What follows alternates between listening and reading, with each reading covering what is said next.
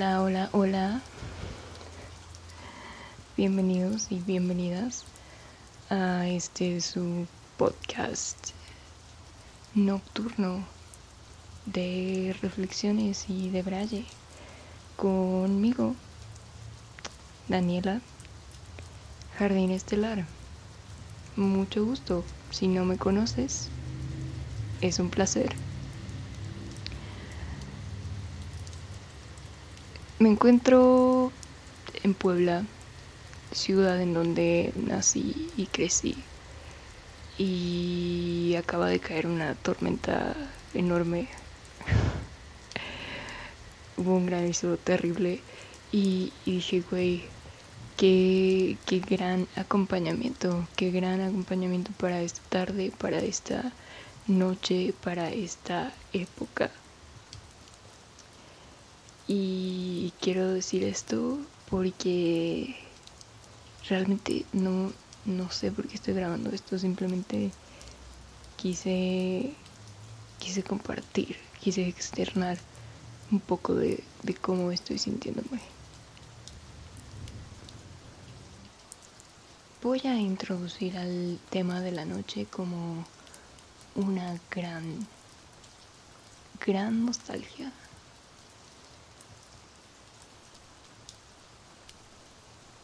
estos últimos meses he tenido la oportunidad de sentarme a reflexionar conmigo de una manera en la cual no me lo había permitido. Em, posiblemente a varios de ustedes también les ha pasado esto entre encierro, entre pandemia, entre vacaciones, entre cambios y reestructuraciones de la vida y del mundo y todo esto, toda esta cuestión. Y realmente he, descubierto en mí que hay una, hay una profunda tristeza que no me abandona, una tristeza de la adolescencia que no me abandona. Y no digo esto de una forma negativa, sino al contrario. Sigo, sigo teniendo presente a esta Daniela de 16, 17 años eh, que se encontraba deprimida y, y su depresión era válida a pesar de ser una depresión adolescente, a pesar de estar envuelta en conflictos que ahora eh, me parecen mucho más simples, pero la, tristeza y la confusión de esta niña era válida. Me gustaría compartir un poco de lo que han sido estos últimos cinco años en mi vida. Han sido cinco años muy transformadores, catárticos, llenos de anécdotas tanto absurdas como fascinantes como como algo que no puedo creer que haya acontecido tan solo en cinco años. Y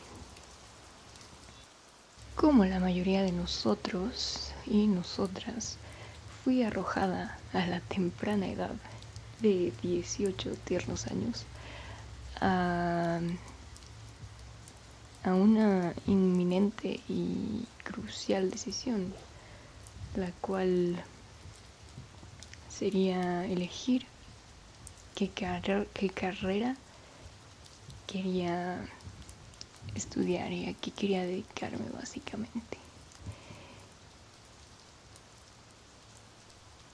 A la fecha no, no puedo decir concretamente qué es lo que quiero hacer, qué quiero hacer con mi vida, no tengo idea.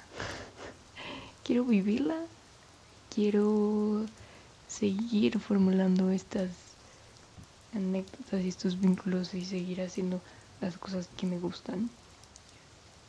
Eh, cosa que fui muy afortunada eh, durante estos años adolescentes a, poder perseguir y, realmente nunca nunca pensé que que tendría que enfrentarme al mundo porque nadie me dijo güey nadie nadie me dijo eh, qué onda con el mundo no o sea que tienes que sobrevivir y el mundo funciona así y así. Y y ya cuestión que a mí nadie me hizo ningún tipo de advertencia por lo cual además de estar como completamente confundida entre mis tristezas y mis eh, pues pues las preguntas que yo tenía respecto a el, al mundo, a cómo funciona, cómo funcionaba, pues me vi empujada a, tomar decisiones impulsivas. Hoy en día puedo entender mucho, puedo entender mucho viendo en retrospectiva como todas estas decisiones y, e incertidumbres fueron tejiendo todo un hermoso, hermoso, hermoso mar de, de situaciones que, que me trajeron a este preciso momento, a estar contando un poco de esta historia. Pero eh, ha sido un trabajo de años, ha sido un proceso de gran depuración, de, de, de gran autoexploración, de poder perdonarme ciertas decisiones que creí que pude haber tomado mejor, ¿no? En fin, eh, les cuento esto porque yo soy de ese porcentaje de personas que no va a dedicarse a lo que estudió posiblemente, eh, al menos no en, en, este futuro cercano, inminente, el cual nos, nos hace sentir eh, completamente confundidos y, y, y, presionados. No importa lo que sea que te dediques. Pero eh, soy de ese porcentaje de la población que, que realmente estudió algo que, que no le satisface, que, que fue que fue por un condicionamiento social, que fue porque tenía que hacerlo. Y si me conocen, aunque sea un poco, sabrán de, de qué carrera estoy hablando y sabrán un poco también de, de qué otros intereses tengo y, de qué otros eh, campos he explorado a lo largo de este periodo y este trayecto de cinco años de mi pasaje de adolescente a, a joven adulta.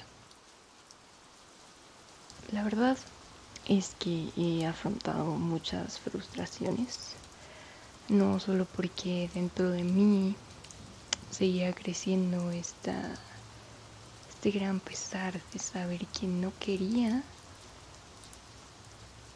hacer algo que no me llenara, que no me llenase. Y y por otro lado sentir esta increíble insatisfacción por otros proyectos que que tampoco podía concretar del todo, que tampoco podían funcionar. Eh, en fin, fueron una serie de, de pruebas de, de animarse y atreverse a ir a buscar por fuera como, como ir avanzando, ¿no? Como ir avanzando un poco por entre las cosas que sí me interesa hacer y que sí me interesa perseguir. Aprendí mucho de las personas con las cuales trabajé. Me enseñaron mucho sobre mi carácter y sobre mi propia ética de trabajo. Y eso lo valoro y lo aprecio infinitamente. Y creo que son cosas que simplemente te las va dando la experiencia es así, te, vas metiendo tus golpes y, y vas aprendiendo, vas aprendiendo de eso. ¿Qué hizo toda esta serie de frustraciones en mí? Pues hizo que revalorizara el sentido de mi vida. Que realmente me diera cuenta de que lo que hago, lo que decida hacer, es importante. Es importante si creo en ello, si estoy entregándole mi alma. Y es valioso, es valioso compartirlo, es valioso que para que el mundo eh, lo, lo, tenga ahí y alguien más se, se sienta identificado, identificada y, sepa que también puede alzar su voz y que puede contar su historia, que puede contar algo desde su perspectiva. Y esto no siempre, la mayoría de las veces en realidad, eh, trae alguna algún alguna no siempre trae consigo un, flujo de vuelta de, de dinero. He de decir que fue en verdad hasta mi cumpleaños 24, es decir, mi último cumpleaños, en donde me cayó un peso muy grande que no había sentido antes. Y, y, fue el peso de la realidad, fue, fue el darme cuenta de que realmente la, había estado pues trabajando bastante eh, en dirección hacia mis metas, si queremos llamarle así, y que había invertido un montón de energía y, de dinero, dinero que de nuevo no recuperas, que no vuelves a ver. Y, y, fue, fue, entonces cuando, cuando sentí como, güey, em, ¿qué va a pasar? Eh, ¿qué, va a pasar en el futuro? Porque no, no sé cómo seguir haciendo para poder sacar adelante estos proyectos y estas cosas que quiero hacer si no me está, si no me está dando, ¿no? Como de vuelta. Esto más que entristecerme o, o frustrarme, eh, ya había pasado como por muchos, por muchos procesos de, de, de frustración, pero más, más, más allá de eso, lo que hizo fue que volviera a mí, que volviera a tocar base. ¿Qué quiero decir con eso? Que de pronto me reencontré con esta niña, con esta adolescente llena, llenísima de de aspiraciones y de sueños y de, ilusiones, de pasión. y durante tanto tiempo la había dejado de reconocer porque había tenido la ambición en, un lugar equivocado. Equivocado en el sentido de que había perdido el, el sentido de por qué estaba haciendo lo que estaba haciendo. Así que me reencontré con esta niña y pude ver su tristeza desde otro lente, desde este lente un poco más maduro, tampoco tanto, pero un poco más experimentado ya eh, en la vida. Y, y pude permitirme a mi yo de ahora de 24 años el goce de saber que no tengo que hacer nada.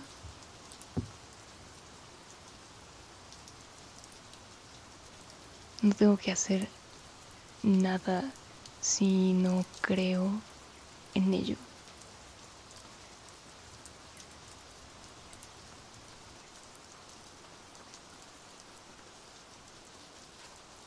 Y en verdad, si hubiese, prestado un poco más de atención antes, me, hubiese dado cuenta que efectivamente era en los momentos en donde más en armonía me encontraba creando, conociendo, experimentando, que se daban las cosas y que surgían y que conectaba y que pum, pum, pum, pum, pum, pum, pum, todo pasaba y todo fluía sincrónicamente y en armonía.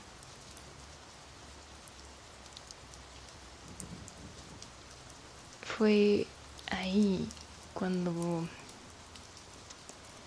me di cuenta que había dejado de creer no solo en, en, mis aspiraciones, en, en mis motivaciones, sino que había dejado de creer en, en mí y en esta niña. Y que por ende mi tristeza ahora era una cosa que me estaba tomando demasiado en serio, porque había generado tantas expectativas que, que no estaba cumpliendo, porque tenía errada la idea en mi cabeza de lo que tenía que estar consiguiendo, de donde tenía que estar, de lo que tenía que que que hacer y que lograr, ¿no? Como para estar en donde pensaba que podía estar. Quiero contarles que hoy, hoy en día, eh, no, no me encuentro realizando nada concretamente y no me había sentido tan en paz en mucho tiempo.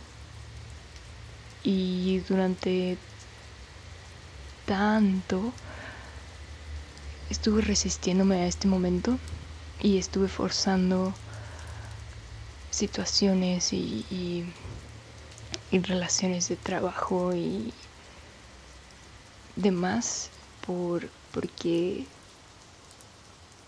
quería mover algo que no que ni siquiera era lo que tenía que estar haciendo, ¿sabes?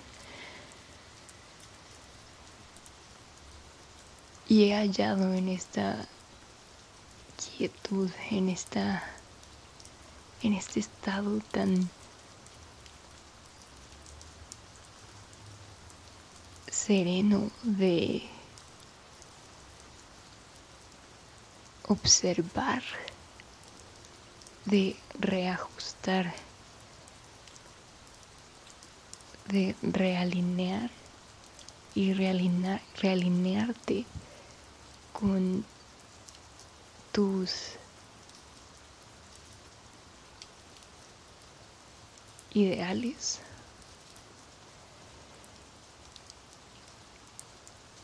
Que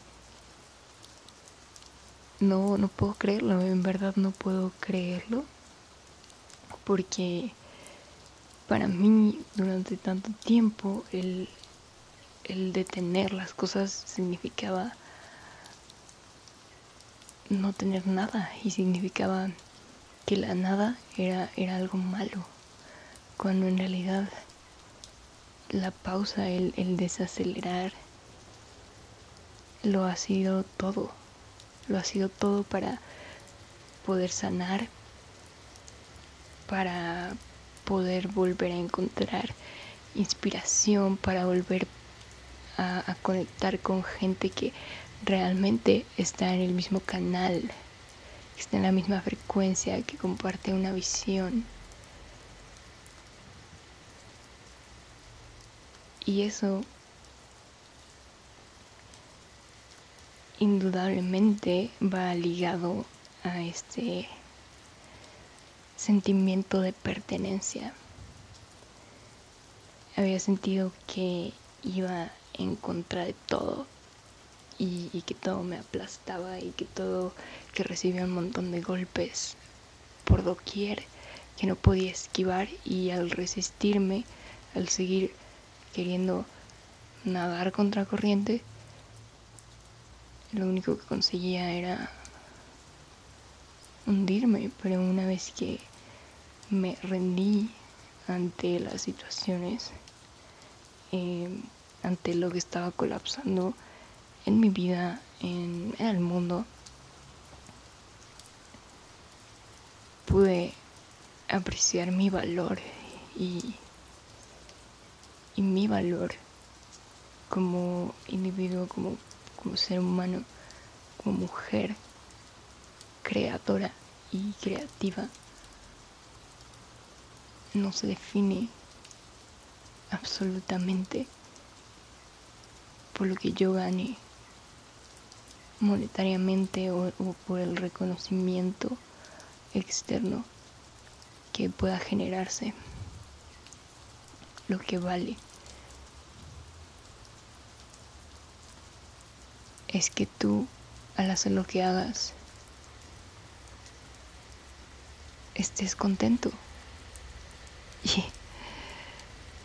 Y es tan sencillo. Pero nos creemos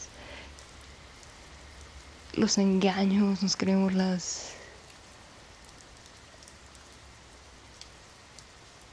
las marañas que,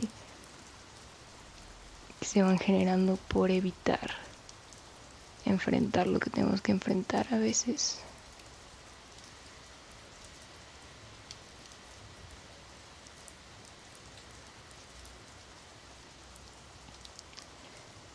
por esto que durante estos últimos cinco años de mi vida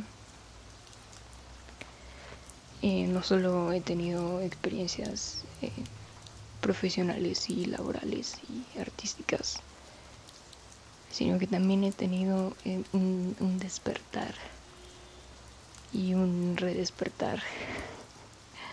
Y varias veces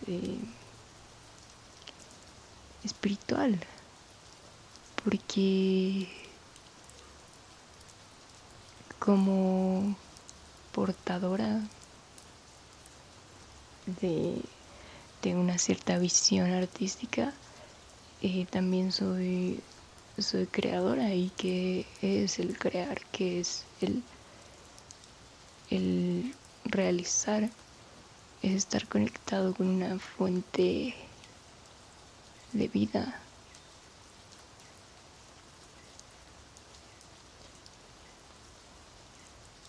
Y poder conocerme a través de esto, de este proceso de ir atravesando con cada una de estas experiencias que, que tú mismo vas manifestando en tu vida porque es lo que necesitas en ese momento para evolucionar a lo que sigue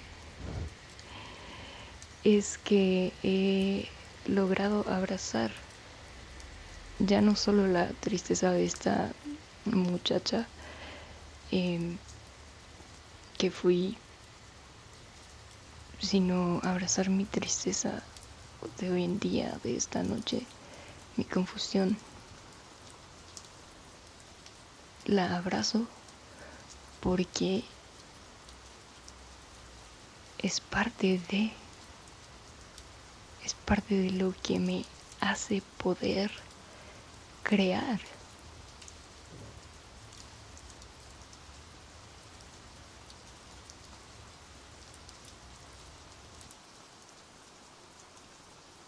Y es así como estos días, estas últimas semanas, eh, he estado eh, intentando no juzgar mi tristeza ni mi melancolía incluso. Y simplemente la he observado y, y eso me ha calmado la mente infinitamente.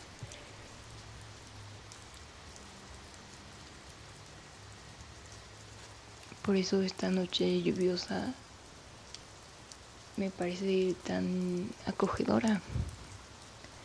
Porque a pesar del frío, del ruido, de la incertidumbre, me siento realmente en sintonía con, con la realidad.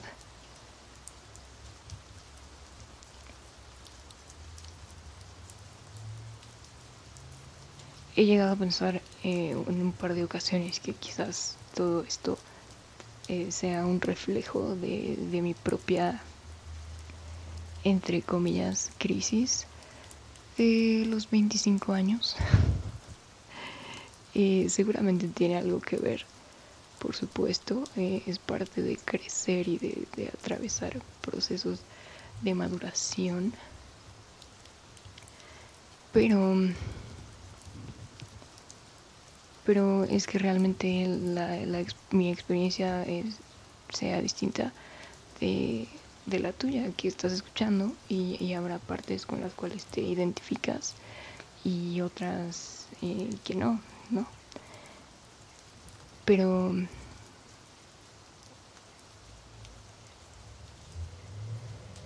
pero simplemente quería quería poder permitirme a mí misma honrar a estas Danielas, honrar em, todo lo que hemos atravesado, que ha sido difícil, que ha sido em, un rito de, de verdadera eh, evolución y, y poder, poder sacarlo ¿sí? Sin esperar absolutamente nada. Simplemente sacarlo, no quedármelo.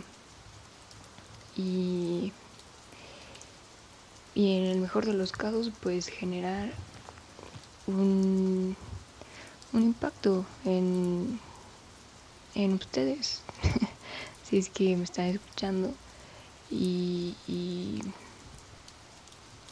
y hacer que alguien se sienta un poquito menos solo o sola. Y a pesar de que no me conozcan o de que no, me hayan tratado o lo que sea. Y todos estamos heridos, todos estamos atravesando cosas y es importante darnos este momento para, para sanar una herida, güey, porque si tienes una herida y no, no tomas un, reposo adecuado o, lo que sea, pues lo que pasa es que no vas a sanar o la herida va a seguir abriéndose, va a seguir generando incomodidad y, y va a seguirte retrasando a, a larga escala, ¿no? Eh, así que si, si hay algo que, que tienes que, que desacelerar en este momento, eh, considera, considera hacerlo. Porque creo que es un muy buen momento para hacerlo. No hay mejor momento que este para acudir a nosotros mismos y a nosotras mismas y abrazarnos y hacernos cargo de de bastante mierda que llevemos cargando. Así que no sé cuánto ha durado esto y, realmente pido una disculpa por la, baja calidad de, todo, pero fue algo improvisado, algo que surgió.